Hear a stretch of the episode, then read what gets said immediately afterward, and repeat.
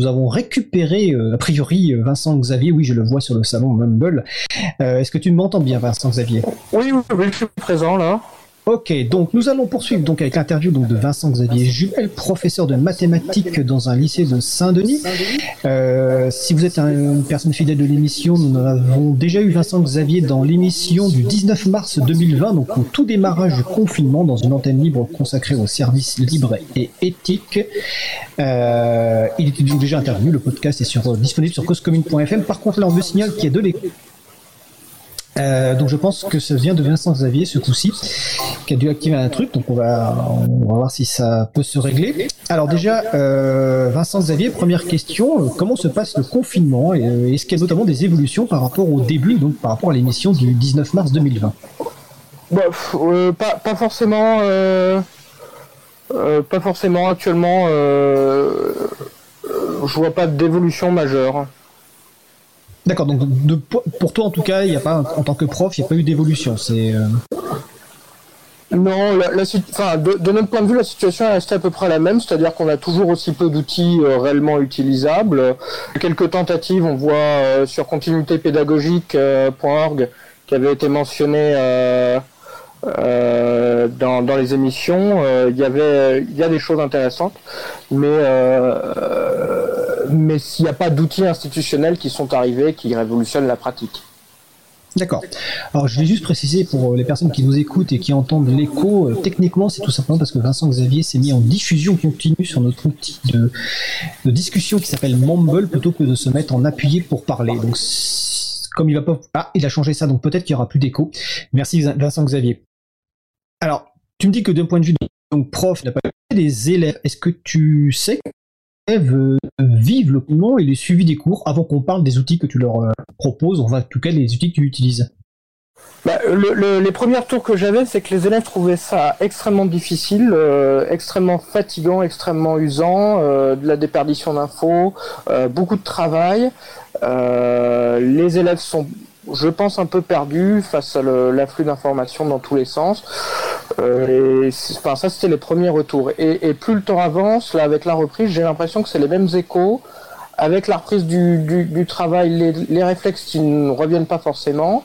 Et, je pense que les élèves en ont euh, ras-le-bol, surtout qu'il fait beau, ils n'ont plus envie, c'est d'être dehors. Alors on va, on, va se permettre de, de, raconter un peu notre vie, hein, parce que Vincent Xavier, quand je dis qu'il est enseignant de mathématiques dans un lycée de Saint-Denis, il se trouve que l'une de mes filles est une de ses élèves, et je lui ai un peu demandé avant l'émission ce qu'elle pensait de tout ça, bon elle voulait pas intervenir, hein, mais elle me confirme effectivement que le, le, côté euh, fatigant euh, des, euh, de la partie visioconférence, l'impression aussi de avoir peut-être beaucoup trop de travail, et d'ailleurs Marie-Odile me demandait, est-ce qu'on n'a pas l'impression d'une surenchère avec peut-être trop de travail envoyé aux élèves? Est-ce que dans ton lycée c'est le cas bah, J'en sais rien parce que je n'ai pas vraiment de visibilité sur le travail donné par les, collègues. Moi, j'ai pris la décision d'augmenter la, la, plage de temps nécessaire pour les, élèves. C'est-à-dire que le travail est donné par exemple le lundi et ils ont jusqu'au mercredi ou au jeudi pour le, pour le faire. Et puis, euh, et, et, on va continuer sur un rythme comme ça avec un, temps qui permet de s'organiser plutôt que euh, de s'imposer de respecter un emploi du temps qui, qui ne fait plus aucun sens pour, euh, euh, pour personne. Mon idée, c'est plus, bon, bah, faisons un petit peu de maths tous les jours, à petite dose, et puis surtout, soyons assez flex sur les échéances et donnons-nous le temps. Alors d'accord. Lors de l'antenne libre, on avait parlé un peu des outils. Euh, toi, tu avais dit clairement que la visioconférence, si je me souviens bien, c'était quelque chose qui n'était pas euh, utile. La question que je me pose, c'est est-ce que des cours donc de maths, par exemple, se prêtent vraiment bien à des cours en ligne? Ça, c'est la première question. Et deuxième question, pour rentrer un petit peu dans le détail, est-ce que tu quels outils utilises-tu toi pour euh, communiquer avec tes élèves et pour leur soit faire cours, soit leur transmettre des connaissances ou des devoirs?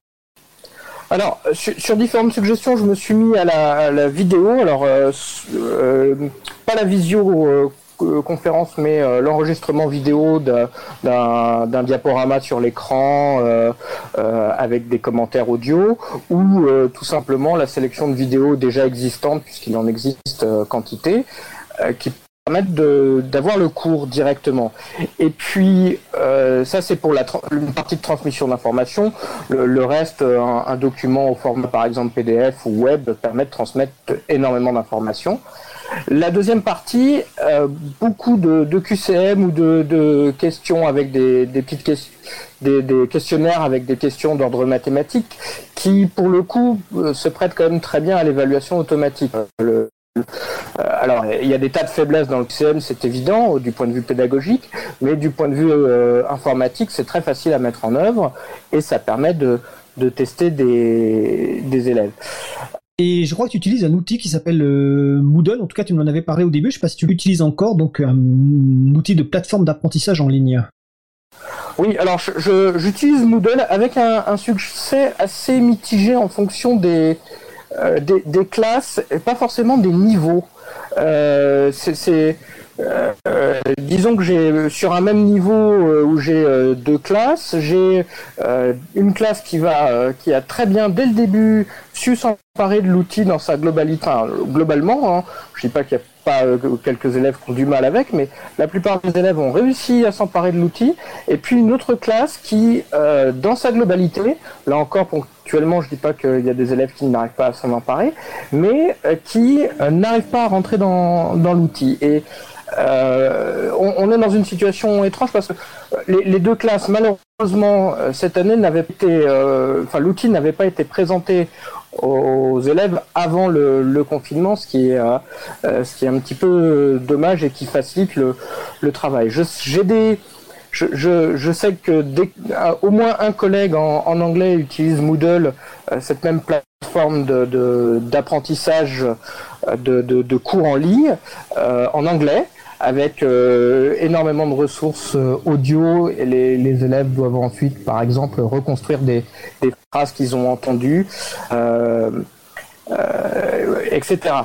Euh, informatiquement, le QCM c'est très bien et c'est à peu près le seul outil un peu qu'on peut utiliser parce que euh, dès qu'on veut écrire, dès que les, élèves veulent écrire du texte un petit peu libre, c'est impossible de corriger ça automatiquement ou, ou du moins ça demande un, un, tel temps de développement des questions que ça va plus vite de les corriger à la main.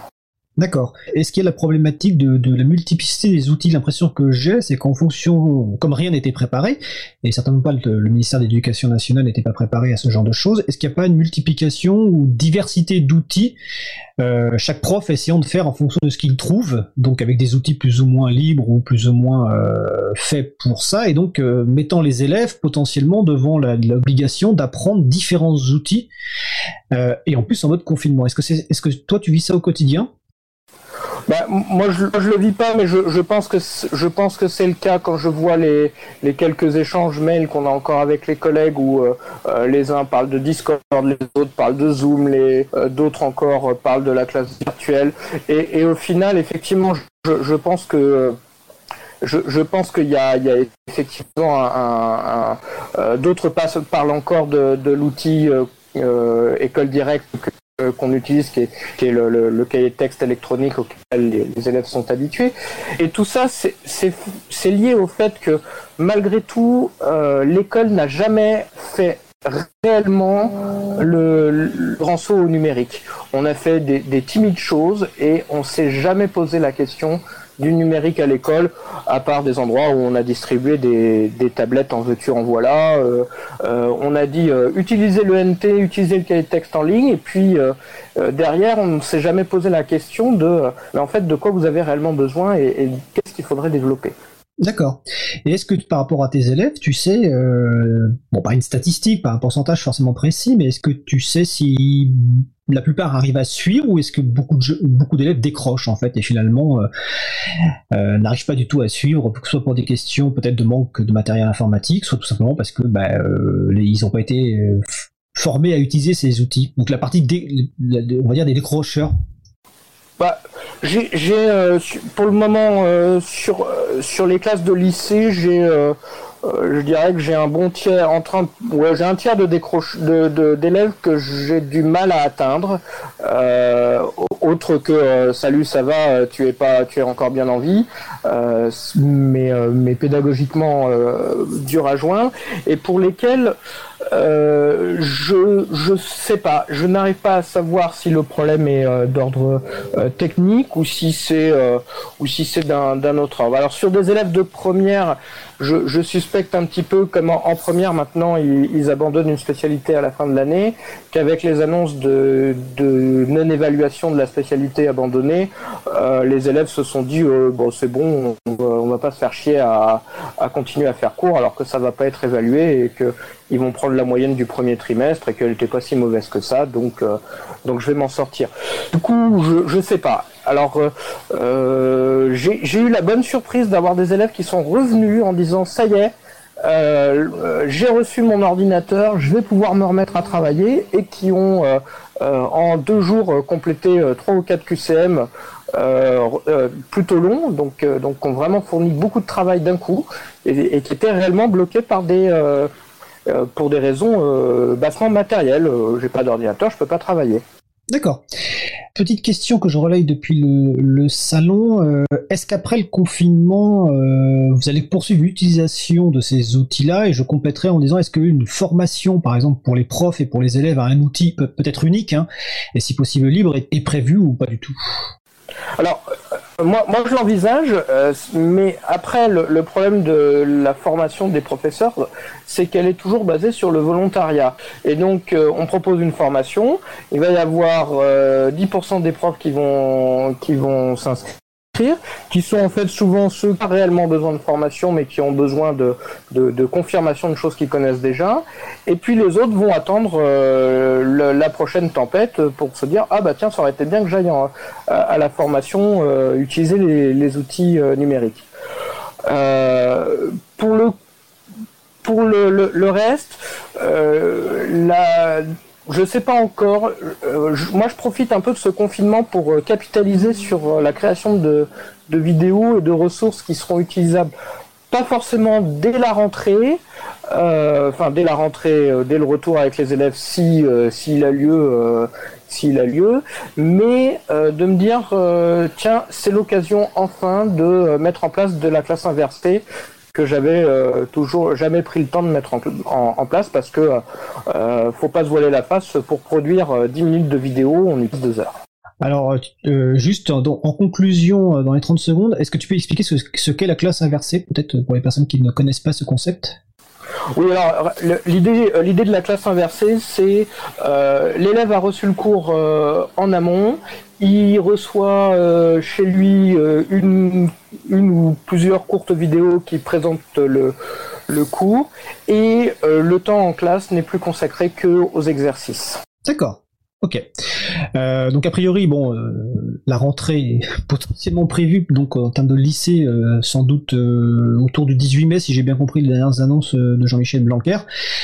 en tout cas, je te souhaite bon courage et puis aussi aux élèves dont mes enfants font partie. Est-ce que tu souhaites ajouter un mot de conclusion ou rajouter quelque chose? Juste un mot, un super logiciel que j'ai découvert, c'est VocoScreen NG qui permet de faire des captures d'écran animées avec captation du son en même temps. D'accord, donc euh, bah, on mettra la référence euh, sur le site de la radio, coscommune.fm et sur le site de l'April, april.org. Bah, écoute, euh, bah, c'était Vincent Xavier Jumel, donc professeur de mathématiques dans un lycée de Saint-Denis. Vincent Xavier, je te souhaite une bonne fin de journée, et puis un bon courage pour le, retour dans quelques semaines au lycée. merci et bon courage aussi à vous tous.